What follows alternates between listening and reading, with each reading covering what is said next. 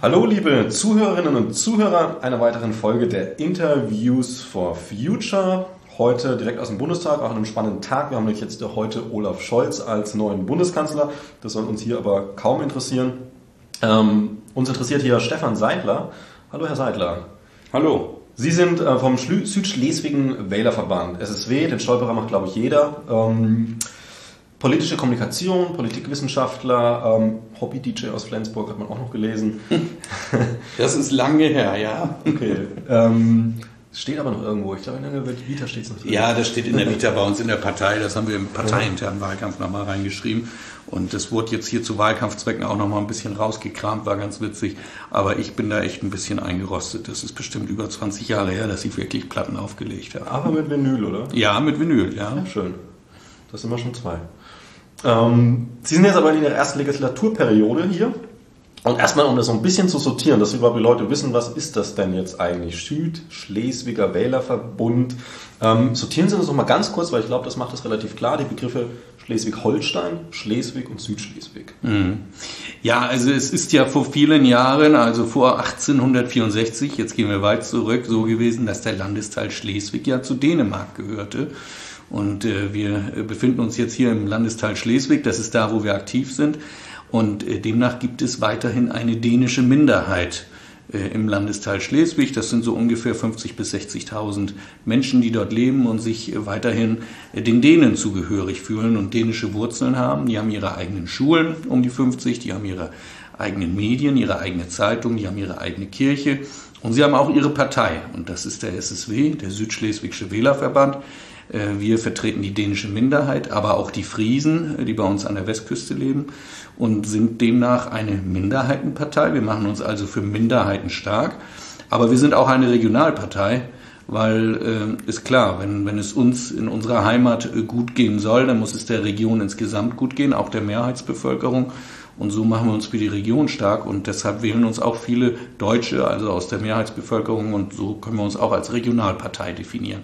Genau, das hatte ich auch in dem ähm, Wahlprogramm hier da gesehen oder in der Wahlwerbung vor allem auch, dass es durchaus klar ist, dass es nicht diese scharfe Grenze gibt zwischen ähm, Deutschschweden, äh, Deutschdänen oder der, eben der Minderheit und dem Rest Schleswig-Holstein, sondern dass das halt eben, ja, dass wir da sehr in die Richtung zusammengehörig als ganzes Bundesland auch denken. Genau. Ähm, nun soll es hier im Interview natürlich um Klimawandel, Klimafragen gehen. Erstmal Vorneweg, was sind denn so die speziell Schleswiger Sorgen vom Klimawandel? Naja, wir haben die Küsten, wir haben beide Küsten. Und äh, das, was uns äh, ganz große Sorgen macht, ist der ansteigende äh, Wasserstand, der Wasserpegel. Und äh, ob die Deiche halten bei uns, das ist eine ganz große Frage. Wir haben äh, viele Gewässer bei uns, die steigen an. Das äh, macht uns ganz, ganz große Sorgen. Ähm, das zum einen. Und wir leben zum anderen auch immer noch in weiten Teilen von der Landwirtschaft. Äh, und wir haben auch große Betriebe bei uns, die konventionell Landwirtschaften. Und äh, da machen wir uns natürlich auch große Gedanken darüber, wie können die weiterhin äh, ihrer Arbeit nachgehen und auch dafür sorgen, dass wir Milch und Käse in der Theke haben und auch Fleisch auf dem Tisch haben aber äh, dass das Ganze auch vernünftig, nachhaltig äh, bei uns äh, dann auch gewirtschaftet werden kann. Das sind so die großen Themen, die uns da äh, jetzt gerade bewegen. Und insgesamt das Klima, naja, bei uns äh, bläst immer eine frische Brise. Äh, und im Augenblick merken wir schon, dass das Wetter sich etwas verändert hat, auch bei uns im Norden und das nicht unbedingt zum Guten. Also Sie merken schon, dass wirklich spürbar, wenn man jetzt, sag mal, länger als zehn Jahre dort gelebt hat, also jetzt geschichtlich einfach verwurzelt ist, dass also wir, wir sehen, wir haben im Augenblick Überschwemmungen. Ich glaube, das kennen aber viele in Deutschland, wo wir vorher nicht Überschwemmungen gehabt haben. Wir haben jetzt vor kurzem ein Phänomen gesehen, das hat man noch nie in Schleswig-Holstein gesehen. Wir hatten einen Tornado mitten in Kiel, also so, so einen kleinen Wirbelwind. Mhm. Äh, das sind so Dinge, da kneift man sich schon mal und fragt, was ist denn hier überhaupt los? Aber wir sehen im Augenblick auch, dass äh, wir keinen richtigen Winter mehr haben. Äh, das hat Bedeutung für die äh, Vegetation bei uns, aber auch für die, für die Vögel, die bei uns dorthin wegziehen. Also da finden Veränderungen statt. Und das merkt man. Also ich, meine Urgroßeltern waren, waren Bauern. Man hat da hin und wieder noch so seine kleinen Faustregeln und so weiter, auf die man achtet. Und wenn die irgendwie ausbleiben oder man sieht, Mensch, irgendwas läuft hier schief, dann macht man sich doch wirklich Gedanken. Und dann merkt man schon, hier, hier verändert sich gerade was ganz drastisch. Ja.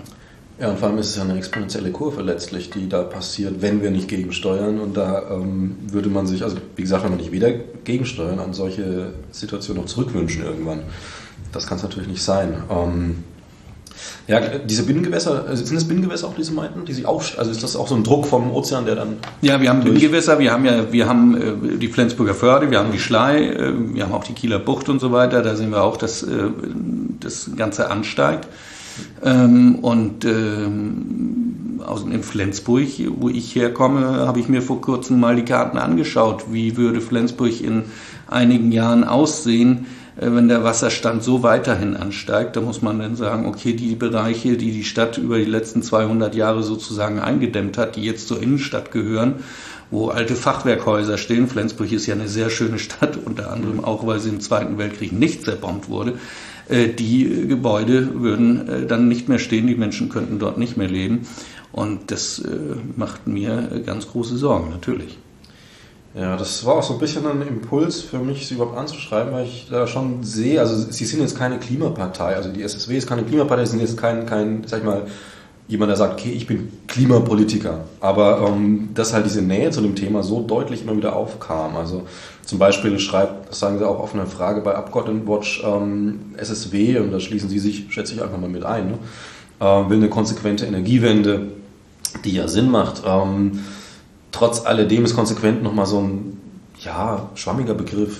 Also die CDU wird auch von einer konsequenten Energiewende reden, selbst Andi Scheuer würde das wahrscheinlich tun. Ähm, was heißt für Sie konsequent?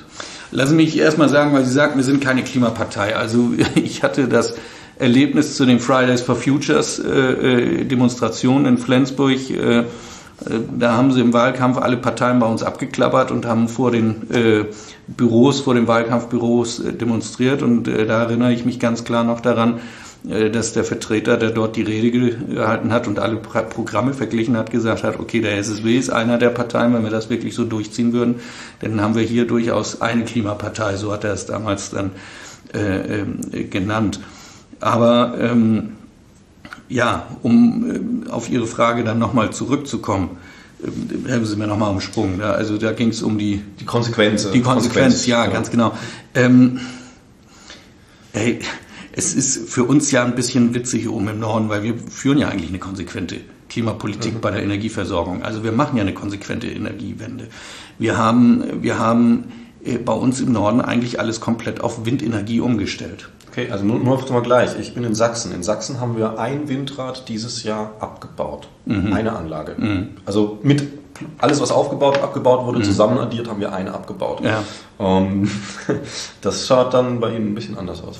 Naja, wir haben in den letzten Jahren sehr, sehr viel gebaut. Da muss ich jetzt aber auch ehrlicherweise sagen, in den vergangenen äh, vier bis fünf Jahren ist wieder verhältnismäßig wenig gebaut worden.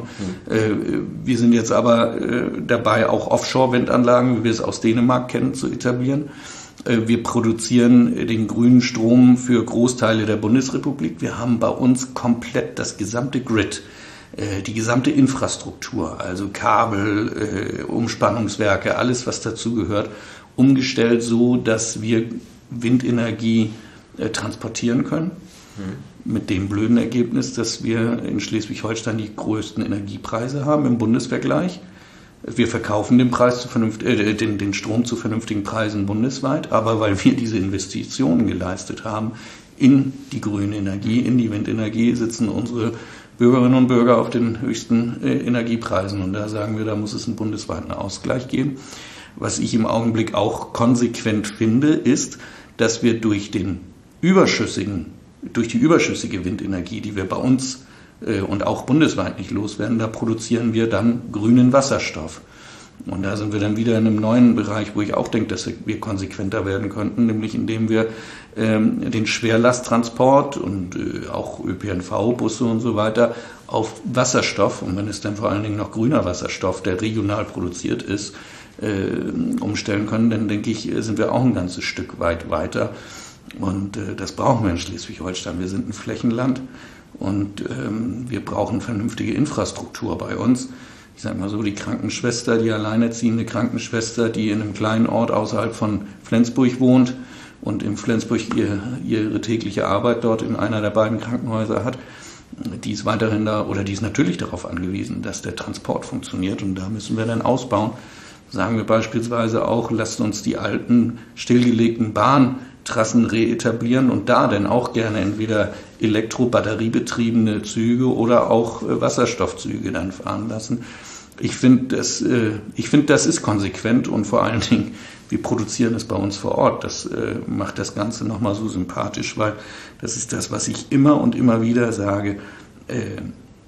Die Klimakrise können wir nicht durch mehr Globalisierung bewältigen sondern indem wir mehr auf regionale Lösungen setzen. Und da, denke ich, ist der SSW auch eine ganz klare Klimapartei, weil wir sagen die ganze Zeit, lasst uns die regionalen Lösungen äh, bevorzugen, statt dass wir immer mehr auf Entscheidungen und Produktion äh, weit, weit weg in Indien, USA, Korea oder was weiß ich setzen.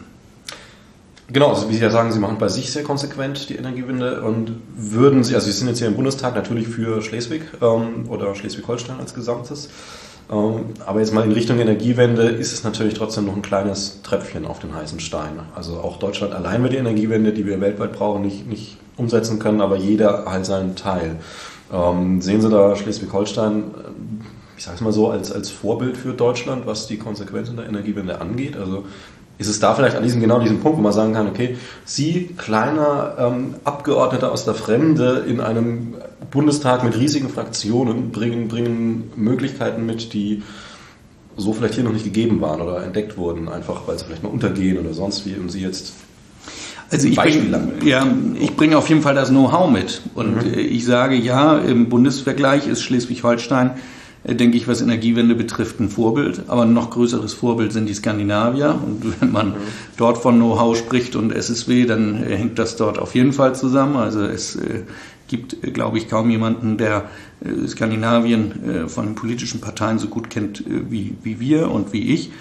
Und ähm, das tut sich dann schon ausweiten. Also nicht nur Dänemark, da gehen wir nach Schweden, Norwegen, also die ja, ganze das, äh, Region hängt. Ich weiß nicht, wie die Zusammenhänge so sind. Eben. Also aber natürlich in erster Linie für uns Dänemark, aber auch da die gesamte Region. Also wenn ich jetzt hier über Wasserstoffprojekte spreche, dann geht es darum, dass wir da Wasserstofftankstellen von, von Hamburg über Schleswig-Holstein über Dänemark bis nach Schweden und Norwegen hin etablieren, so dass der Schwerlasttransport da fahren kann. Das heißt also, wir müssen da überregional oder regional, für mich ist das eine Gesamtregion Skandinavien denken. Mhm. Aber dieses Know-how äh, bringe ich mit und wenn ich äh, in, an den Wahlkampf mich zurückerinnere, wie oft Dänemark und Skandinavien auch von den Kanzlerkandidaten dort erwähnt wurde, wie oft eigentlich generell in, im politischen Alltag äh, immer von Skandinavien und von Dänemark die Rede ist als Vorbild äh, für äh, klimafreundliche Lösungen, dann sage ich, okay, hier bin ich. Ich weiß nicht alles, aber ich weiß, welche Türen man öffnen kann. Ich kann euch auch an die Hand nehmen. Ich kann auch übersetzen, was gesagt wird. Und ich verstehe, was im Augenblick nicht in Deutschland läuft. Und so kann ich dann auch versuchen zu sagen, okay, an den und den Schrauben müsstet ihr stellen äh, damit ihr äh, das ähnlich wie in Skandinavien machen könnt. Also würden schon behaupten, Sie finden dann durchaus auch Wege ähm, in Kooperation mit skandinavischen Ländern, die man jetzt nicht auf dem Weg findet, dass äh, die deutsche Botschaft die, die dänische Botschaft anschreibt. Was ja. ja auch ein Weg ist, klar, aber Top-Down ist nicht immer der richtige. Ja, ich bin jetzt ganz ehrlich, im Auswärtigen Amt bislang er hat die Zusammenarbeit mit Skandinavien, wenn wir uns das ressourcentechnisch angucken, mhm. äh, keine hohe Priorität. Äh, aber trotzdem wird politisch immer ganz oft von Skandinavien gesprochen. Nein, also ich habe da keine Berührungsängste. Ich äh, kenne äh, einige der neuen Minister auch verhältnismäßig gut. Ich äh, habe da auch keine Probleme, auf Robert Habeck äh, zuzugehen und zu sagen, komm, jetzt fahren wir mal nach Dänemark und wir gucken uns das mal gemeinsam an. Der hat ja auch eine Affinität dafür und das gleiche gilt für, für den Kanzler und für diverse andere. Also da äh, und mit den Kolleginnen und Kollegen spreche ich da auch im Bundestag. Da, ähm, das ist die Art und Weise, wie ich nun mal auch Politik mache. Ich bin da jetzt nicht jemand, der sagt, wir kümmern uns nur um uns, selbst, um uns selbst und wollen den Erfolg alleine haben. Wir schlagen da auch Brücken über die politischen Gräben hinweg. Dafür sind wir in Schleswig-Holstein bekannt, um letztendlich unsere Region und die Gesellschaft insgesamt voranzubringen. Und gerade beim Klima, Thema Klima ist es wichtig, dass wir da kooperieren wie man das von Skandinaviern eben übrigens auch gewohnt ist, über die politischen Gräben hinweg. Okay, also das ist was, was man jetzt wirklich auf dem politischen sich von Skandinavien abschauen kann. Weil das sehen wir ja hier in Deutschland ganz oft irgendwie, dieses, diese, diese Blockbildung, ja. die sich jetzt gerade tatsächlich mit der Ampel vielleicht hier und da ein bisschen auflöst, aber auch ja, wir wissen, wie es ist oft. Das naja, wir, ich erlebe jetzt schon wieder eine Blockbildung, auch äh, gegenüber der CDU. Und mhm. da ärgert es mich teilweise, gerade wenn es um diese wichtigen Lösungen im Klimabereich geht, dass man da nicht aufeinander zugeht. Und dann sieht man oftmals auch hier, dass, dass Gesetzesvorschläge einfach nur vom Tisch gefegt werden, weil sie die falsche Parteifarbe haben. So kommen wir ja nicht voran. äh, und da haben wir in Schleswig-Holstein, das kennen alle Parteien, äh, die da oben auch aktiv sind, jahrelang schon immer so gearbeitet, dass wir auch äh, kooperieren und, und Leute an einen Tisch bringen für die gute Sache, äh, die normalerweise sonst nicht in einem Raum sein könnten. Ähm, das äh, versuche ich als Einzelner dann auch äh, jetzt im Bundestag zu vermitteln. Und ich muss Ihnen ganz ehrlich gestehen, im Grunde genommen kamen alle positiv und offen auf mich zu und sind da auch kooperationsbereit. Und äh, wenn wir das so weiter fortsetzen können, dann bin ich da sehr zuversichtlich. Das klingt doch interessant. Ähm, Robert Habeck ja selber ist ja auch aus Schleswig-Holstein, ne? war ja da im Landtag. Da haben Sie ihn persönlich auch schon kennengelernt, oder? Ja, ja, korrekt. Er war Minister. Ich habe ja früher, oder bevor ich Abgeordneter war, für die schleswig-holsteinische Landesregierung gearbeitet und war da zuständig für die deutsch-dänische Zusammenarbeit. Und Robert äh, hat ja im gleichen Wahlkreis wie ich kandidiert. Also wir waren äh, sozusagen Konkurrenten, aber äh, beides Jungs aus Flensburg. Von daher haben wir einen fairen, sehr fairen Wahlkampf da geführt und er hat jetzt äh, die großen Sorgen und äh, ich habe gesagt, ich kümmere mich denn um die kleinen Sorgen bei uns zu Hause und wenn irgendwas ganz schief läuft, dann denke ich, dass wir da oder weiß ich, dass wir da auch an einem Strang ziehen. Ähm, jetzt mal so zwei Einzelpunkte, die mit dem Norden zu tun haben. Das eine ist ja der umstrittene Fehmarnbelt ähm, mit Einfluss, also welche Einflüsse hat, hat der Fehmarnbelt oder wird er haben auf, auf Gewässer, auf Landschaft, auf Lärm, Naturschutz? Und ähm, ja, wie stehen Sie persönlich dazu? Wie steht der SSW dazu, falls es mhm. da Unterscheidungen gibt? Ja, also der SSW war nie großer Fan von, äh, vom, von der Fehmarnbeltquerung, mhm. von dem Tunnel. Ähm, da muss man aber auch fairerweise sagen, das hängt natürlich damit zusammen, dass wir gerne den Jütland-Korridor äh, stärken möchte, äh, so wie er bislang auch funktioniert. Wir sehen mit den Zahlen, die dort ausgerechnet wurden, vielleicht nicht unbedingt den Bedarf äh, dieser Verbindung. Ähm, und äh, das, was uns natürlich auch Sorgen macht, äh, ist, welche Konsequenzen hat das für, für, für die Ostsee, mhm. Ähm, für die Fischbestände. Ähm, das ist eine ganz große Sorge, die wir haben. Aber, und das ist ja das Dilemma, in dem wir stehen, Andererseits wollen wir ja auch saubere, nachhaltige Infrastruktur fördern. Ja gut, aber der Fehmarnbelt, der hat ja mehr Straße als, als Zug, so wie das geplant ist momentan. Also nachhaltig ist es zumindest nicht. Naja, aber wir haben die Möglichkeit, dass mit dem Zug schneller zwischen Hamburg und Kopenhagen und in der gesamten Region gependelt werden kann. Wir sehen im Augenblick, ähm, dass die Menschen zu uns ziehen, obwohl sie auch in Hamburg arbeiten und äh, dort auch vernünftig, ich sprach eben davon, vernünftige Anbindung brauchen. Und da denke ich, okay, wenn wir das dahingehend ausweiten, dass es da eine vernünftige Verbindung gibt, äh, auch nach Dänemark hin, ist das schon von Vorteil. Aber ich habe äh, eben auch auf der anderen Seite die größeren Bedenken genannt. Äh, und äh, ich sage so, jetzt, jetzt kommt der Tunnel. Ähm, Spatenstich beiderseits der Grenze hat stattgefunden. Während wir hier gerade sprechen, letzte Woche auch auf der deutschen Seite. Und da sagen wir, dann müssen wir wirklich das Allerbeste daraus machen. Also da müssen wir natürlich dafür sorgen, äh, dass alle Umweltstandards eingehalten werden, äh, dass beim Lärmschutz die Versprechen, die gemacht wurden, auch eingehalten werden. Ähm, und dass wir dafür sorgen, dass die Trassen, die dort dann sind, auch voll elektrifiziert sind, dass man Wasserstofftankstellen äh, in der Region hat, so dass der Schwerlasttransport, der da dann auch durchgeht, möglichst sauber ist. Also das äh, schulden wir uns allen, dass das dann auch wirklich eine, äh, eine grüne Infrastrukturverbindung wird und saubere. Ja, sehen Sie da eine Chance? Also Fehmarnbelt und Grün, also es soll natürlich auch eine Trasse geben, aber das ist ja schon, wie finde das, ähm, zwei, vierspurige, zwei Ebenen Straße, glaube ich, die übereinander sein sollen. Und also völliges Verständnis für die Anbindungsproblematik, gar keine Frage. Mhm. Aber allein heutzutage nochmal mehrere, doppelstöckige Straßen aus, aus, aus der Hüfte zu stampfen und, und ich meine, das ist ja auch Geld, was wegfällt, wo man das wiederum sagen könnte, okay, Infrastruktur ist ja auch wieder eine Energieinfrastruktur ja. und so weiter. Also ne, ja. man entscheidet sich ja für das, was, was schädlich ist. Also, ja. also ich sage es gerne nochmal, wir waren nie Fan vom, mhm. äh, vom Tunnel und von der Firma Beltquerung.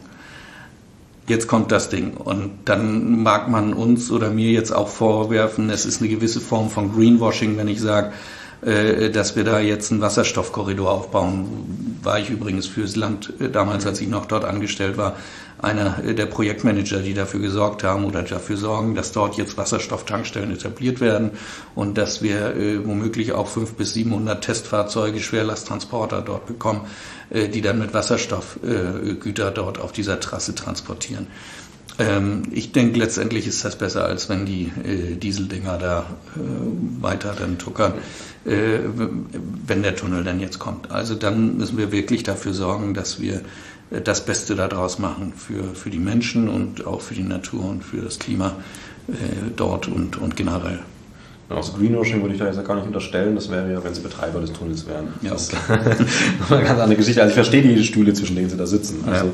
ich sage mal, einfach kurz gesagt, wenn wir, wenn wir alles so machen, wie es, die Wissenschaft nach Klimaschutzmaßnahmen bräuchte, dann bricht uns die Welt im Bürgerkrieg zusammen. Also so traurig es ist. Und ähm, das ist halt ein Punkt, der vielleicht auch gerade in so einem Scientist-Podcast immer mal gerne erwähnt wird, dass wir nicht nur die Naturwissenschaften haben, auf die wir eingehen müssen. Es ist der menschgemachte Klimawandel und der Mensch hat halt auch eine Psyche und ein Verhalten ja, und so weiter, Kommunikation, all diese Dinge. Aber wissen Sie, entschuldigen Sie, wenn ich da jetzt nochmal unterbreche, aber Gerne. wir stehen ja auch, äh, ich sprach eben von Offshore-Energie. Mhm. Da stehen wir auch ein bisschen im Dilemma, ne? weil das bedeutet dann wiederum auch, dass wir riesige Anlagen auf hoher See etablieren wenn es bei uns sogar an der Westküste wäre, wir haben das Wattenmeer da draußen, also Nationalpark, ne, da müssen wir ganz weit raus.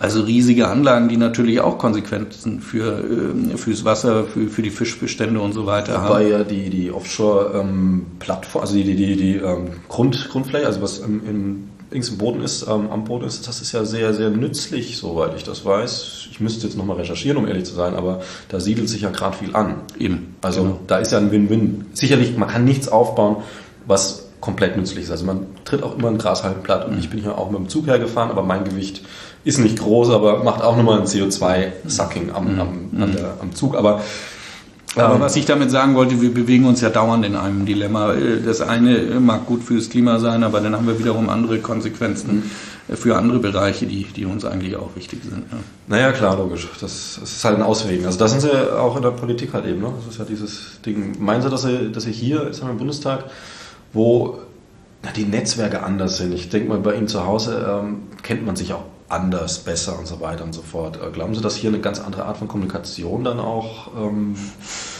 ja, bestimmt. Also wissen Sie, ähm, ich komme da ja dann immer ein bisschen mit meiner norddeutschen und auch dänischen blauäugigen Art und Weise an. Ähm, es wird ja hier immer gesagt, Berlin ist ein raues politisches Pflaster und viele Ellenbogen. Ich muss Ihnen aber ehrlich gestehen, hier in den letzten Wochen, ich gehe auf alle zu, freundlich, lächeln, auch äh, vorbereitet, also dementsprechend kompetent und alle nehmen mich herzlich äh, auf. Also ich spreche übrigens auch nur mit allen Demokraten, möchte ich hier nochmal ganz deutlich unterstreichen. Ähm, und ähm, von daher dieses, dieses Raue äh, habe ich so jetzt noch gar nicht erlebt, ganz im Gegenteil. Also Mensch, natürlich, Herr Sattler, da machen wir was gemeinsam und äh, wenn ich dem für meine Bereiche zeige, okay, der hat tatsächlich Know-how, der hat auch Input, mit dem man arbeiten kann, dann nehme ich auch ein Stück weit mit. Aber wer weiß, vielleicht kann es auch ein paar Monaten sein, dass sie mir alle äh, äh, ja, gar nicht mehr so positiv gegenüberstehen oder äh, mich alle nur ja, ich dachte gar nicht Nase herumgeführt haben. Also ich glaube, diese, ja. diese, diese Vorteile, die man so hat mit, oh, muss dieser Ellenbogen, ich meine, überall hat ja. man solche Leute, das ist, glaube ich, klar. Und ähm, sondern vielleicht einfach wirklich anders in einer gewissen Form. Also dass man die Netzwerke anders schmiedet. Was ich mir hier vorstellen kann, ist, dass man einfach sich, ja, dass man halt vielleicht zweimal nachhaken muss. Ja, das stimmt. Aber immer nachhaken. Also da muss man natürlich seine Strategie haben. Ähm, aber nun habe ich viele Jahre auch mit politischer, Sie haben es eingangs erwähnt, äh, politischer Kommunikation, politischer Arbeit auch war ich da tätig, von daher mache ich mir dann auch natürlich eine vernünftige Strategie. Wenn ich irgendwas durchboxen will, dann weiß ich, dass ich das nicht beim allerersten Mal lieb gucken äh, dann durchbekomme. Also da liegt natürlich schon ein Plan dahinter, wie man dann das eine oder andere über die Bühne bekommt. Ja, was sind denn so Ihre Pläne? Also jetzt vielleicht nicht so schwammig gesagt, sondern so von oben nach unten. Also diese große Ding ist natürlich auf jeden Fall ähm, Ihre Heimat repräsentieren hier im politischen Rahmen und, und, Vorteile rausschlagen, die natürlich sinnvoll sind und so weiter und so fort. Ist ja klar, ne? Aber so drüber hinaus, also haben Sie vielleicht irgendwie einen Anspruch, wo Sie sagen, okay, ich möchte hier ein bisschen, ein bisschen den Ton ändern, vielleicht tatsächlich dieses, dieses Direktere machen und, und schauen, dass man da vielleicht ein bisschen Einfluss hat und so weiter. Also Einflüsse, die, sage ich mal, einem Einzelabgeordneten ohne Fraktion erstmal ähm, gar nicht zugetraut, zugemutet würden oder sowas. Also sie kommen ja selbstbewusst vor und natürlich mhm. auch kompetent. Also da kann man ja was rausholen. Ja, ja, das ist eine große Frage dieser Stellen. Also zum einen gebe ich Ihnen recht, als äh, einzelner Abgeordneter hat man nicht so viele Rechte wie jetzt äh, einer, der einer Fraktion angehört. Mhm. Äh, da arbeite ich aber derzeit daran, dass wir da ein paar Sonderrechte bekommen. Genau, das will ich mal zwischenfragen gleich, ähm, weil Fraktionen kriegen ja Ausschussleitungen. Kriegen Sie da auch welche? Ich bekomme auch einen Ausschuss, auch. ja, aber ich habe jetzt beispielsweise kein Stimmenrecht im Ausschuss, sondern bin nur beratend dort. Mhm. Ähm, ich habe auch kein Antragsrecht. Äh, und das ist natürlich ungünstig. Aber also da in Ausschüssen keine Anträge gestellt. Und auch nicht im Bundestag erst zur dritten Lesung. Ach. Aber da bin ich jetzt gerade dabei zu sagen, komm, wir müssen daran arbeiten. Ich bin ja jetzt nicht fraktionslos, weil ich irgendwie aus einer Fraktion rausgedrängt wurde oder mich selbst rausgemeldet habe, sondern ich bin ja aktiv reingewählt worden. Und dazu muss sich der Bundestag und der Ältestenrat, das Präsidium auch verhalten. Das ist das eine. Und das andere ist, dass man die Sonderrechte wie in Schleswig-Holstein, wie man das aus dem Landtag auch kennt von uns vom SSW, an den Haken aufhängen kann, der da heißt, wir sind Vertreter einer Minderheit. Äh, das so ein bisschen zum, äh, wie soll ich das nennen, äh, zum, zum, zum Technischen. Inhaltlich hatten Sie eben gefragt, was sind denn da die wichtigen Schwerpunkte? Natürlich als Minderheitenpartei sagen wir, wir wollen die Minderheiten auf die Agenda bringen. Würde ich vielleicht nochmal erwähnen, weil es interessant ist, dass Sie mit Minderheiten tatsächlich ähm, ein sehr weites Spektrum sehen, also was eine Minderheit ist. So, ich fand es interessant, dass auch Sinti und Roma angesprochen haben, in, in, einem Interview, glaube ich, war es. Mhm. Und dass man da nicht diese Scheu hat vor, vor Dingen, die sich, äh, ja, die vielleicht nicht direkt zu einem gehören, wo man, ne, also Sinti und Roma kann man immer kritisch mhm. zurückgefeuert bekommen mhm. von gewissen Zeitschriften, was auch immer. Mhm. Nein, also natürlich in erster Linie unsere eigenen beiden Minderheiten, für die wir da kämpfen, die dänische Minderheit und die friesische Volksgruppe. Können wir übrigens auch gleich nochmal drüber reden. Gerade die Friesen haben im Klimabereich äh, da ja auch in Zukunft ihre Herausforderungen, wenn wir an die Halligen und so weiter denken. So, aber um auf die Minderheiten zurückzukommen, äh, haben wir ja in der Vergangenheit mit allen Minderheiten, die hier ansässig sind in Deutschland, zusammengearbeitet. Also die Sorben, die Sinti und Roma und äh, für die bin ich ein Stück weit auch ein Vertreter. Und das sagt sich selbst, wenn man Vertreter einer Minderheit ist, dann haben wir natürlich auch, äh, äh, sind wir auch offen anderen gesellschaftlichen Minderheiten. Ich spreche ja jetzt hier in erster Linie, das hat immer so einen Beigeschmack, wenn man sagt nationale Minderheiten, hat jetzt nichts mit Nationalismus zu tun, sondern das ja, ich man so. Genau. Aber äh, dann gibt es wiederum natürlich auch andere gesellschaftliche Minderheiten hier. Ja. Eben. Disabled und so weiter. Ganz genau, äh, da sind wir auch. So, das, das ist äh, der eine große Bereich, der uns wichtig ist. Das andere, ich reiße das ganz kurz an, ist, dass wir skandinavische Lösungen, da haben wir eben drüber gesprochen, äh, nach Deutschland bringen möchten, im Klima-Umweltbereich, aber beispielsweise auch in der Digitalisierung. Ist das mit den skandinavischen Lösungen, ist das so ein, so ein Antrieb, der, ich vergleiche es mal ein bisschen überspitzt mit, mit ähm, ich komme aus Bayern, ich muss jetzt aber auch schauen, dass es überall so ein bisschen Biergartenaroma kriegt? Oder ist es schon sowas, wo Sie jetzt wirklich ganz klar dahinter stehen und sagen, okay, diese Lösungen sind halt einfach oftmals besser, die skandinavischen Länder sind uns Schritte voraus? Also wir haben einen Bereich, da sind uns die Dänen und die Skandinavier Lichtjahre voraus. Das ist die Digitalisierung. Und übrigens, wenn wir den Klimawandel bewältigen wollen, glaube ich, ist Digitalisierung ein Stück weit auch die Lösung. Die sind uns wirklich Lichtjahre voraus. Ähm, äh, Gibt Internet bis an jede Milchkanne. Ähm, hier wird ja immer so getan, als ob Digitalisierung hochtechnologische Wissenschaft, äh, Raketenwissenschaft ist. So das schwierig ist das ja. Also Breitbandausbau haben sie drauf. Das ist das Erste, das Wichtige. Das andere Wichtige ist, dass man sich auf wenige Plattformen konzentriert. Mhm. Äh, das tun sie nämlich. Ähm, hier ist es ja nahezu so, dass jede Schule und jede Kommune äh, und, und, und jeder Landkreis da ihre eigene Plattform etabliert, die dann nicht einmal miteinander, also die nicht einmal miteinander kompatibel sind. Und dann geht es da auch insbesondere um Weiterbildung der Fachkräfte, wo die auch massiv investieren in, mhm. in der Digitalisierung. Wenn man die drei Dinge hat, so machen sie es in Dänemark, dann würden wir hier auch wesentlich schneller mit der Digitalisierung vor, äh, vorankommen. Und ja, da können wir ganz viel äh, von Skandinavien äh, lernen, auf jeden Fall. Bildung auch, das ist ja auch was, wo Skandinavien sehr weit voraus ist. Also wenn man allein schon, schon diese Dinge sieht, dass also diese, diese Fächer Engzurung bei uns irgendwie im Bildungssystem und dieses unflexible, also was einfach lernpsychologisch sehr, sehr, sehr schädlich oftmals oder wenig wirkungsvoll ist. Ähm, ja, der Bildungsbereich auch und das, was die Skandinavier können und äh, seit eh und je machen, weil das in deren DNA und in der Sozialstruktur liegt, ist das lebenslange Lernen. Mhm. Ähm, also egal wie alt man ist und in welcher Lebensphase man ist, dann äh, kann man sich immer weiterbilden und bildet sich auch weiter an Volkshochschulen und im Alltag sowieso.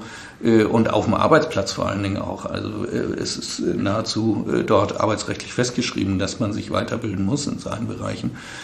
Ähm, und ich sage auch mal so, gerade wenn es um Klimafragen geht, aber auch gerade wenn es um Social Disruption geht, was ja im Augenblick auch ein großes Thema ist, ist Bildung eigentlich die wichtigste Investition, die wir hier machen müssten, wenn wir nicht total zerrüttet werden müssen. Wir sehen das ja in diesen Zeiten, wo es Leute da gibt, die hier draußen rumlaufen und sich als selbsternannte Wissenschaftler oder was weiß ich verkaufen und irgendwelche Aluhüte am Kopf setzen. Mhm. Äh, da ist Bildung äh, das Wichtigste, das A und O. Ja, nicht mal eine Metakognition gelernt, die eigentlich dem Homo sapiens ja in der Wiege liegt, mehr oder weniger. Eben. Und dann, eben. Ja. So, und der letzte große Bereich, der uns als SSW wichtig ist, ist äh, die Regionalität. Äh, unsere Region natürlich stärken. Wir sind, Sie sagten eben, Sie kommen aus Bayern, also in der Vergangenheit sind wir echt äh, hier und da zu kurz gekommen. Wenn Herr Söder auf seinem Parteitag steht und an die Scheuer lobt, dass er so viele Mittel, Fördermittel nach Bayern geholt hat wie noch kein bayerischer Bundesminister zuvor, dann muss ich ganz ehrlich stehen, dann schüttelt's, äh, schüttelt's äh, mich. Äh, also stolz äh, bin ich da als Bayer auch nicht drauf. Nee, das eben. Und äh, aber Regionalität auch in dem Sinne, wie ich eben sagte, lasst uns dafür sorgen, dass wir regionale Lösungen schaffen und auch dafür sorgen, dass regionale Produkte auf den, auf den, in den Märkten, auf den Hüllen sind, auf den, in den Regalhüllen und dass wir äh, unsere Region stärken, statt dass wir immer mehr auf äh, Lösungen von weit, weit weg setzen. Das, äh, denke ich, ist äh, sehr, sehr wichtig und das liegt uns auch am Herzen und ich denke, das beantwortet in vielerlei Hinsicht auch einige der Herausforderungen, vor denen wir stehen, wenn es da um den, Klima, beim Klima, äh, um den Klimawandel geht. Ähm, es klingt, klingt, halt schön, also dass wir einerseits äh, technische Möglichkeiten haben, dass wir auch, also schön ist da jetzt vielleicht das falsche Wort, aber nicht verkehrt für das große Ganze, dass sie auch als Land wirklich einen Druck haben. Ihnen steht Wasser hier und da bis zum Hals. Mhm. Äh, was, was man niemandem wünscht, aber, aber das ähm, motiviert natürlich zu sachlichen Lösungen. So. Und auf der anderen Seite, also was, was ich da jetzt noch reinkombinieren würde, ist, ist halt genau das, was Sie ja ansprechen mit den skandinavischen Art und Weise, dass man sagt, okay, man hat unterschiedliche Positionen und so weiter und so fort, aber letztlich Brücken schlagen. Also immer wieder Brücken schlagen und schauen, wo kann man zusammen, wo kann man miteinander, wo kann man in eine Richtung gehen, die, die ähm, ja letztlich allen nützt. Das ist ja das, der Klima, ähm, die Klimafrage. Ähm, mal so gesagt, welche Ausschüsse hätten Sie dann am meisten Interesse dran? Was wäre denn so Ihr Ding, wo Sie sagen, so, da juckt es mich? Muss jetzt nicht Klima sein, also gerne nee, nee. was auch immer ist. Wisst Sie, ähm, ich muss mich tatsächlich, während wir hier gerade sprechen, bis morgen entschieden haben, in welchen Ausschuss ich gerne gehen möchte. Und vielleicht gerne. Ähm, und ähm, ich habe da ja die Qual der Wahl. Ne? Mhm. Also wenn ich jetzt in einer großen Fraktion wäre, dann hätte man auch gesagt, drei darf sie da aussuchen und die Fraktionsspitze bestimmt dann, welcher es wird. Ähm, und ich kann jetzt sozusagen zwischen allen äh, da wählen und mir das frei aussuchen. Du verstehst, wie ist das? Also es gibt, wie viele Ausschüsse sind, weiß ich jetzt nicht. Wie viele sind das? Ich weiß, es ist noch alles ganz neu. Ich weiß es im Augenblick auch nicht. Äh, da gibt es dann wiederum auch Unterausschüsse. Ich schmeiß mal die Zahl 20 kleine Zahl. Ja, auf. vielleicht ein bisschen weniger. Das richtet sich ja an den Ministerien, ja. die heute ja auch gerade festgelegt wurden.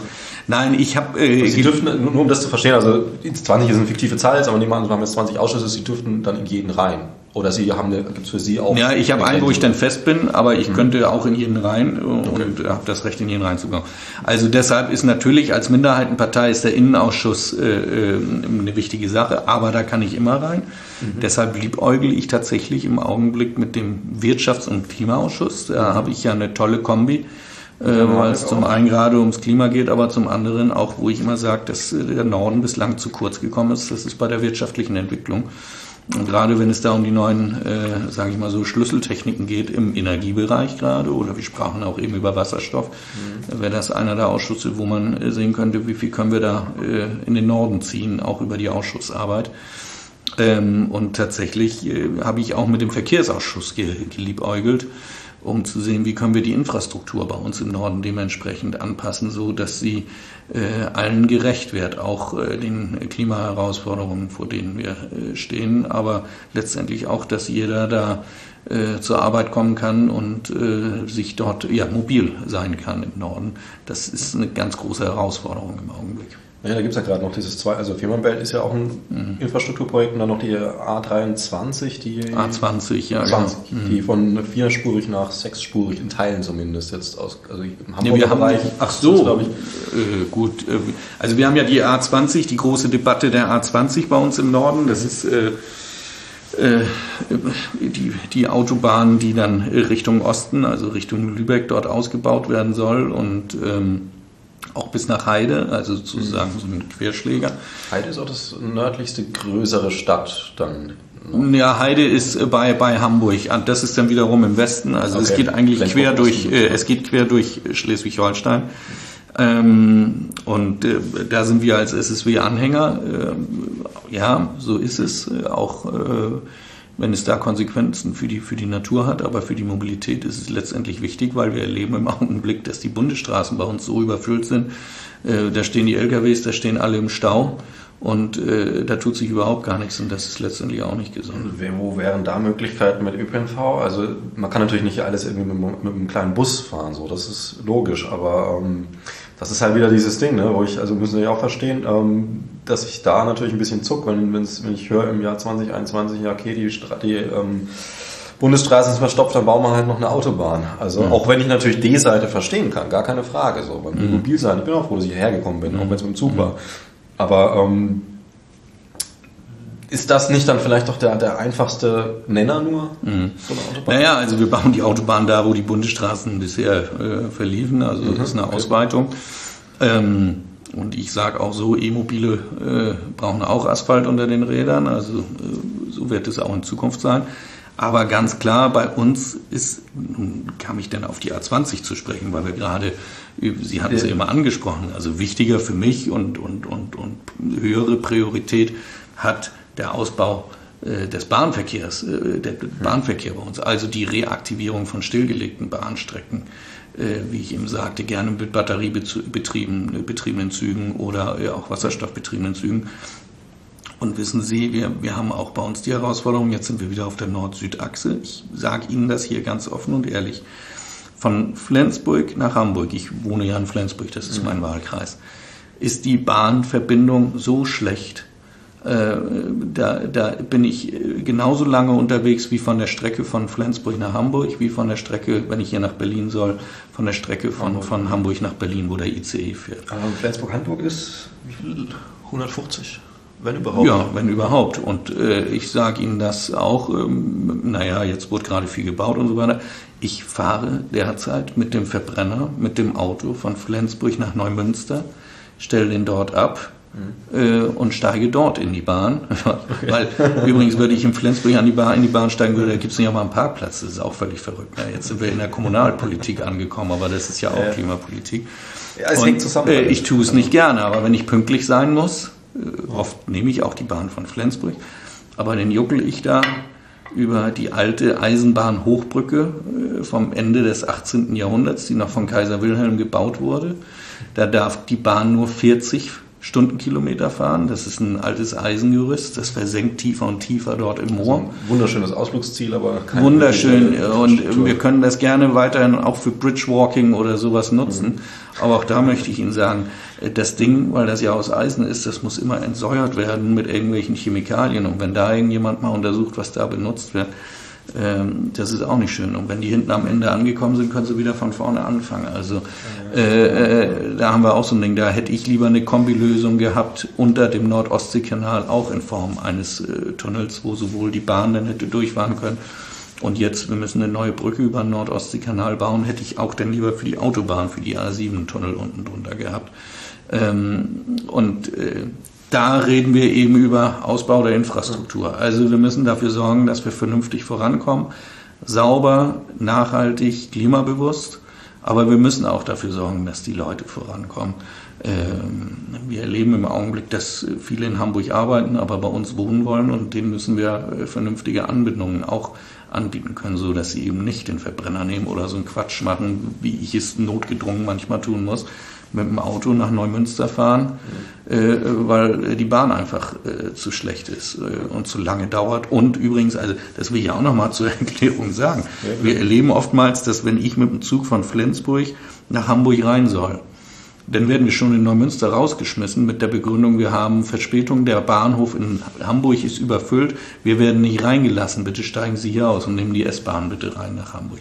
Also so, so gängig. Also bitte? Sowas, ich habe das jetzt einmal in Leipzig erlebt, ja. aber das war, da war ah, das war irgendwie mit, mit Sturm. Mhm. Aber das passiert da gängig dann. Das, das so passiert gängig und wenn das die Bimmelbahn ist, die aus Flensburg kommt, dann heißt es im Hamburger äh, Hauptbahnhof, ne, das ist nicht so wichtig. Die Omis, ne? Ja, ja, eben, genau, äh, dann lieber der ICE jetzt aus äh, Leipzig oder aus Berlin oder nach München. Äh, und äh, da stehen wir wirklich auch vor Herausforderungen. Und ja. Also schon eher diese Richtung. Also ich kann es natürlich nicht nachprüfen, aber will es gerne glauben. Also das ist nicht so, okay, ja, jetzt bauen wir halt einfach weiter aus, sondern eine Infrastruktur, die wirklich auf allen Ebenen momentan noch ähm, marode, problematisch ist, schlecht ausgebaut ist. Und da gehören dann halt auch Straßenteile dazu. Wir haben, wir haben wir haben ja auch an der Westküste die B5, mhm. die wir gerne ausgebaut haben möchten, eine Bundesstraße. Und wissen Sie, da kommen wir wieder in dieses Dilemma. Wollen wir wirklich wieder in Asphalt investieren und ausbauen? Aber wissen Sie, dort an der Westküste entlang werden die äh, Bauteile für die Windräder transportiert. Und wenn die über so eine kleine Bundesstraße dort tuckern müssen, die total durchlöchert ist, äh, dann kommen die nicht voran. Also dann, wir müssen ja wiederum auch dafür sorgen, dass wenn wir äh, dort auch investieren müssen, dass die Infrastruktur dann auch für den Bau äh, dieser Windräder äh, dann auch funktioniert. Ähm, das äh, eine geht leider nicht ohne dem anderen. Also wenn es da irgendwelche Lösungen gibt und wir das, was weiß ich, mit dem ähm, Wasserstoffhelikopter stattdessen transportieren können, dann her damit. Ja, weil Sie immer den Wasserstoff erwähnen. Also sehen Sie den so als große Lösung für vieles alles? Also jetzt mal überspitzt gesagt, oder vielleicht auch nicht.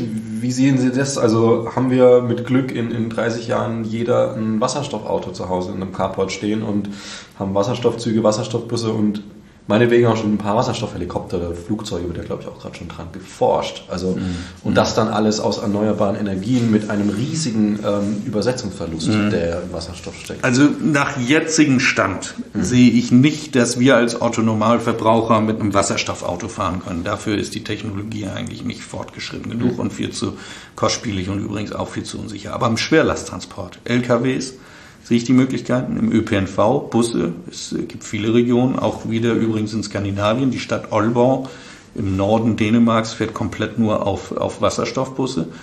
Äh, die Energieversorgung übrigens im Krankenhaus in Kopenhagen und in Aalborg auch alles auf Wasserstoff. So, ähm, dann lebe ich ja auch an der Küste und sehe, was da für große äh, Tanker da hin und wieder äh, rumschippern.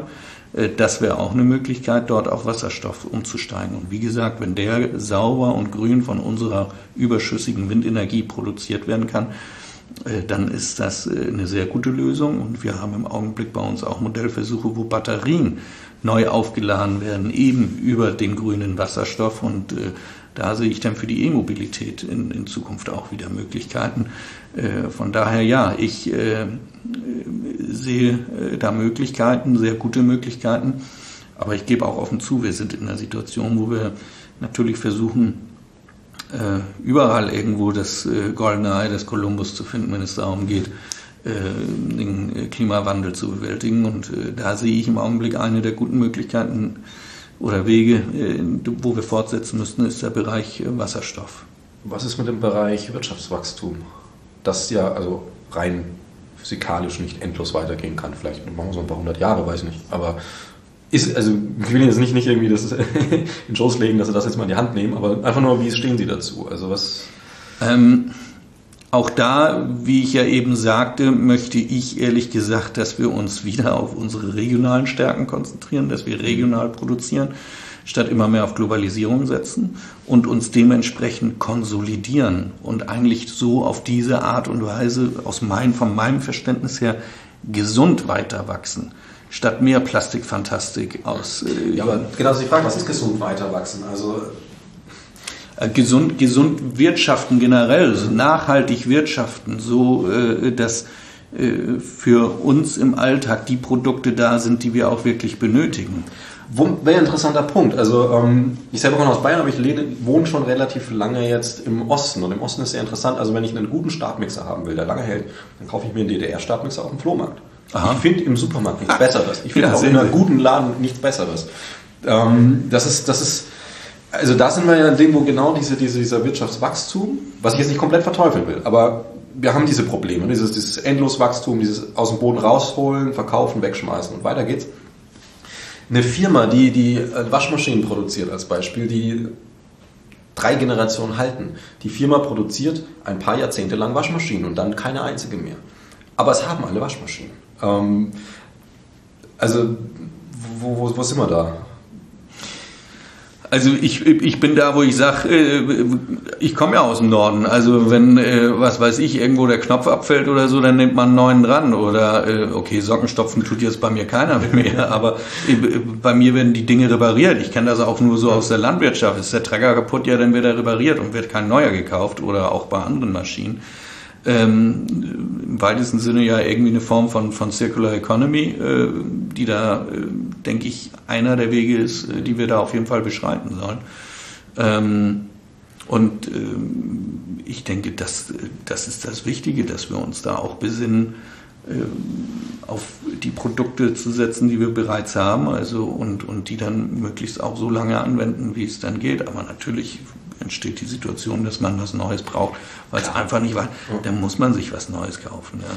Naja, es ist ja, also ich meine tatsächlich die Ausrichtung. Also wir sehen es ja, ist ein bisschen holzschnittartig, auch sehr, sehr viele Details sind hier und da mal anders, aber im Großen und Ganzen ist unsere westliche Wirtschaft auf Wachstum ausgerichtet und nicht auf Versorgen des Menschen. Also das Versorgen des Menschen ist halt der Hebel, mit dem wir das machen. Ja gut, hier kriegen Sie mal den letzten Fraß, aber mhm. Hauptsache ich mache einen Gewinn. Mhm. Da geht es nicht um die Versorgung des Menschen, da geht es erstmal um den Gewinn. Ja. aber lassen Sie mich äh, darauf zurückkommen. Ich mhm. habe eigentlich ja nie über Wachstum gesprochen. Ich spreche ja eigentlich immer bei uns über wirtschaftliche Entwicklung. Darum mhm. geht es oh, mir. Ja, okay. Dass wir uns, dass wir uns gesund weiterentwickeln und eigentlich auch äh, die Standards haben, die nun mal nötig sind, um, um überhaupt dort vernünftig leben zu können. Also durchaus auch wieder äh, Entwicklung im technischen Fortschritt, im strukturellen Fortschritt. Korrekt, vor allen Dingen im strukturellen Fortschritt. Und ich äh, persönlich äh, sage schon seit langem, wir müssen eigentlich vom Wachstumsgedanken weg. Also dieser Wachstumsgedanke, der schwillt ja an wie so ein großes Krebsgeschwür in, in meinen Augen. Und das ist, äh, das ist keineswegs gesund. Dann möchte ich lieber dass die Produkte vor Ort produziert werden, die wir brauchen und dass man ähm, vielleicht auch äh, den Apfel vom regionalen Bauern, deshalb habe ich übrigens Herrn Scholz auch heute einen großen Korb Apfel, Äpfel gegeben, äh, dann bevorzugt statt die Avocado, die von weit, weit herkommt, auch wenn sie noch so gesund und grün ist. Äh, ähm, dann denke ich, ist es für unsere wirtschaftliche Entwicklung wichtiger, äh, den Bauern vor Ort zu unterstützen, äh, statt auch die, die weit, weit weg ihre Avocados äh, produzieren. Und, und das ist eigentlich so mein Grundgedanke, ähm, dass, wir, dass wir dafür sorgen. Fühlen Sie sich da manchmal so ein bisschen auf, auf alleiner Flur zwischen vielen, vielen möglichen äh, Fettnäpfchen oder, oder Angriffen, weil ähm, man kann Ihnen das, in ganz vielen Punkten könnte man Ihnen jetzt das Wort im Mund rumdrehen, könnte von Nationalismus reden, könnte von, was Sie ja schon abgelehnt haben, ne? ganz klare Sache, aber ähm, wie, wie, wie ist das also, sind Sie da ein bisschen Einzelkämpfer? Hier, also ja, jetzt hier eher. Also ich nenne es ich nenn's äh, Regionalismus und ich mhm. finde es im Grunde genommen auch gesund. Und mit Regionalismus ja. meine ich jetzt nicht nur Klein-Klein Schleswig-Holstein oder Schleswig-Holstein First oder Make Schleswig-Holstein Great Again. Ich sage die ganze Zeit, wir wollen ein gerechteres Stück vom Kuchen abbekommen. Ja. Äh, entwicklungsmäßig, auch im sozialen Bereich. Aber äh, als Region sehe ich auch äh, Nordeuropa als eine Region, dass wir uns untereinander enger miteinander austauschen und dafür sorgen, dass wir äh, Krisen gegenüber auch gewappnet sind, ähm, wie wir es ja jetzt hier gerade sehen. Also äh, mein, mein, Vater war jahrelang im Baugewerbe. Mhm. Wir sehen jetzt im Augenblick bei uns im Norden im Baugewerbe, da gibt es keine USB-Platten mehr. Also für Sie als Zuhörer und für Sie auch, das ist so zur Dämmung. Das ist normalerweise die, das ist das Holz, was man nicht so überall sieht. Früher, früher hat man Spanplatten äh, dazu gesagt oder, oder auch benutzt. Das haben die Amis alle aufgekauft. Äh, und im Augenblick ist das ein Problem, äh, wenn man ganz normal was bauen möchte. Und da sage ich, okay, dann lasst uns doch zurückbesinnen, wie eigentlich unsere, ja, mein Vater oder unsere Großväter früher gebaut haben. Die haben auch Holz äh, benutzt aus der Region und andere Techniken. Ähm, und da machen wir uns wieder so sehr abhängig von dem, was weit, weit weg produziert wird. Denn diese Platten werden in China und in Kanada produziert. Äh, wir haben es früher auch selbst gekonnt. Also lasst uns doch darauf zurückgehen äh, oder zurückkommen, was, was wir eigentlich selbst können. Das ist nämlich genau der Punkt. Ich habe es gerade eben der Frage nicht richtig formuliert bekommen, aber wo ich, wo ich hin will, weil das, ähm, also ich finde es find sehr, sehr gut und sehr wichtig auch, dieses regionale Ding und wieder zu sagen, hey, wir können das. Ähm, und das halt eben wir haben halt momentan eine Situation gesellschaftlich, dass solche Aussagen fast schon reflexhaft mit was verknüpft werden, womit es gar nicht verknüpft gehört. Also ich nehme jetzt mal die, die Antidemokraten von der AfD als Beispiel. Ähm, das sind doch die Letzten, die sich um unser Land Sorgen machen auch. Also ne, und, dann, und dann kommen Sie daher, jetzt nicht als Gegenentwurf, aber als, als jemand, der sagt, okay, ich möchte natürlich auch für die Heimat, das Wort Heimat fällt da sicher auch, ein leicht kritisches Wort in manchen Situationen. Ähm, ist das nicht, also diese Chance, und jetzt haben sie, haben sie noch zwei, zwei Landsleute, sage ich mal, an einer sehr hohen Spitze mit, mit Scholz und Habeck. Ähm, vor allem Habeck und so kennen, ich weiß nicht, ob Scholz schon kennengelernt haben vorher, Doch, aber ja. zumindest von der Mentalität werden sie sich, glaube ich, so ein bisschen näher sein als jetzt äh, mit einem Söder. Mhm. Und ich bin Frank, um ehrlich zu sein, also insofern kommen wir da, treffen wir uns in der Mitte vielleicht. Ähm, also diese, diese, diese Sache auch, dass das zu propagieren und, und deutlicher zu machen, dass wir die Lösungen in der Hand haben und dass die Lösungen halt aus Dingen bestehen, dass wir uns auf uns zurückbesinnen, dass wir auf unser Können uns zurückbesinnen und auf unseren Zusammenhalt und das natürlich und da ist das mit, den, mit der Minderheit natürlich auch eine schöne Analogie, weil sie eben nicht da sitzen und sagen, okay, was, die Sinti und Roma haben jetzt was gekriegt, aber das wollen, wollen wir dänische Minderheiten doch haben, sondern ganz im Gegenteil, das verbindende Element wieder. So, wir kennen die Situation von euch, von euch, von euch. Ja, und wir schauen vor allen Dingen ja auch über den Tellerrand hinweg. Also das muss ich ja als Teil der dänischen Minderheit sowieso. Ich gucke natürlich immer, was ist in Dänemark gerade äh, am Laufen und auch was ist bei unseren äh, äh Kollegen sozusagen in Schweden und Norwegen im Augenblick äh, äh, hot.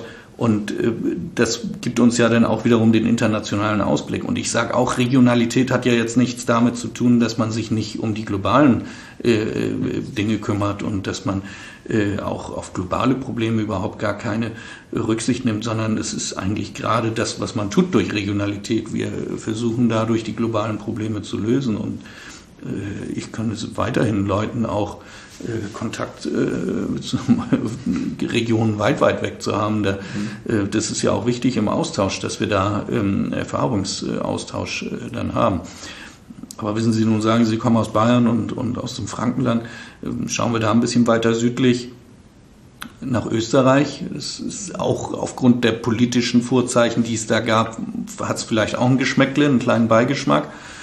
Aber ich finde gerade die Österreicher haben in den letzten Jahren auch gezeigt, wie man durch Regionalität vorankommt. Die haben ja auch sehr auf regionale Produkte gesetzt. Die haben auch, ich mache seit, ich mache seit acht Jahren mit meiner Familie Urlaub in einem Ort in den Bergen im Sommer im Salzburger Land. Da fahren wir, da fahren wir mit der Bahn den ganzen Weg von Flensburg, steigen dann um in München und steigen in Bischofshofen aus.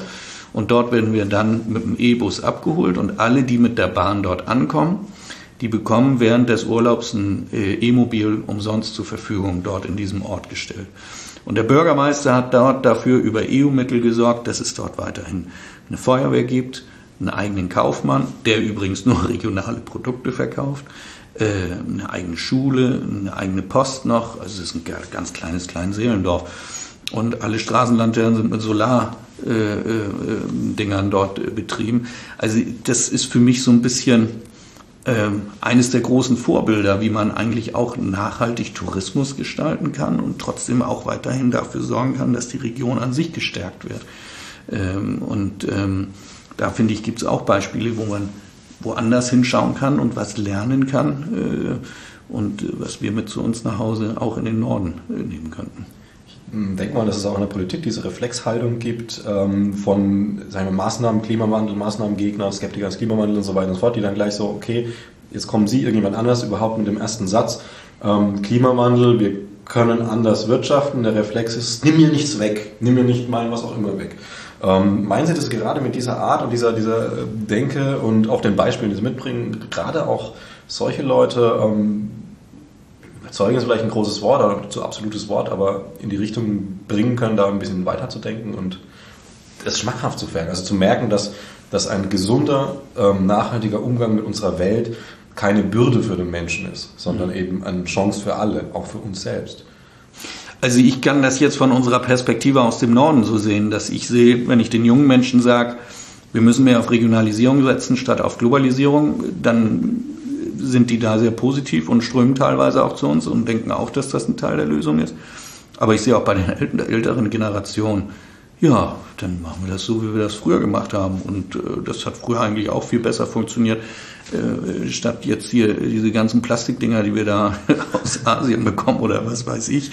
Ähm, also äh, von daher äh, sehe ich da, dass das äh, großen Zuspruch hat. Aber ähm, ich, ich sehe bei uns im Norden ja auch, wenn wir jetzt auf die Landwirtschaft gucken, wir haben ganz viele, die wollen, die wollen biolandwirtschaftlich vorangehen, die wollen Ökolandwirtschaftsbetriebe dort betreiben. Und ich denke, das sind auch die Dinge, die wir bei uns wiederum fördern müssen, um, um, um die Region zu stärken. Und das spricht auch viele an. Und ich sehe viele, die sagen, wir sprachen hier eben über den Apfel, die, die, die wollen gerne regionale Produkte auch kaufen. Ähm, und äh, sehen das eigentlich auch als einen gewissen Luxus an. Luxus jetzt nicht in dem Sinne, weil es äh, teuer ist, aber weil es gut ist und weil es erschwinglich ist. Und ich finde, das ist, ist, das, was wir vorantreiben müssen. Und ich glaube, das ist auch die Art und Weise, wie wir die Menschen davon überzeugen können, ähm, dass, äh, ja, dass man auch von den eigenen Produkten leben kann, statt von dem, äh, was, äh, wie schon eben gesagt, von weit her kommt. Naja, dass es eben ums Leben geht und nicht ums Wegkonsumieren. Und man kann, man konsumiert Dinge zum Leben, gar keine Frage, aber ja, einen Apfel könnte man auch jetzt irgendwie mal reinbeißen und dann wegschmeißen, den nächsten reinbeißen, wegschmeißen, dann ja. was wegkonsumieren. Aber der Norddeutsche Aber ist ja, wenn er endlich mal Zeit hat, behaupte ich einfach mal ein Genießer. Mhm. Und dann will er auch gerne, dann ist das nochmal ein extra Genuss, wenn er seine eigenen äh, Produkte dann genießen kann. Absolut. Ähm, und äh, ich glaube, darum geht es mir, dass wir genießen und uns äh, Zeit für die Dinge nehmen, statt einfach nur per Automatik äh, konsumieren. Ja, Herr Seidler, da können wir jetzt noch in viele Richtungen gehen. Ich hätte jetzt noch zum Beispiel die Förderinseln, die es ja noch gibt. Da ähm, sind Sie auch sehr kritisch gegenüber Öl. Was, was Förderung gibt es eigentlich genau äh, in den Gewässern Schleswig-Holsteins? Ich, Öl, Gas wahrscheinlich. Mag sein. Ich hoffe, dass niemand da irgendwie jetzt versucht, drin rumzuwühlen und das herauszufinden. Nein, es wird äh, höchstwahrscheinlich da Ölvorkommen und Gasvorkommen geben. Mhm. So wie es aber derzeit aussieht und wie die Politik auch im Land Schleswig-Holstein ist, wird dort jetzt äh, im Wattenmeer und an der Westküste erstmal nichts gefördert. Wir haben Ölplattformen weiter draußen. Ja, ist nun mal so. Der nächste Quatsch, der dort angedacht ist, dass man da jetzt ähm, eine Raumstation tatsächlich äh, etablieren möchte. Also das sind so Dinge, wo ich sage, nee, also jetzt äh, wird der Spaß auch. Ja, es soll dort Forschungsstationen geben für ähm, für, äh, für Raketen, die in, in, in, ins Weltall also, also diese, diese, diese Forschung hier, wie lang können Menschen, was man in der Wüste auch schon gemacht hat oder so? Oder? Ja, ja, solche Geschichten. Ähm, und da sage ich, gut, ja, ja. Ja, lass das mal lieber da, wo es im Augenblick. Das, das lassen wir mal in Bayern, da hat Söder seine Space Force, das reicht auch. Achso, haben Sie sowas in Bayern? Ne? Ja, ja, also der Söder ist auf dem Weg auf den Mond. Mindestens. ja, ähm, wie gesagt, man könnte, glaube ich, noch viele, viele Sachen äh, ausbreiten, da muss man nicht zu so sehr ins Detail gehen jetzt, äh, oder irgendwann äh, wird es dann auch sehr lang, aber wenn Sie jetzt noch so zum Ende irgendwas haben, wo Sie sagen, okay, das wäre Ihnen noch wichtig, äh, in Richtung der Wissenschaftlerinnen und Wissenschaftler oder einfach sagen, das wollen Sie nochmal loswerden, würde ich jetzt einmal einen freien Slot.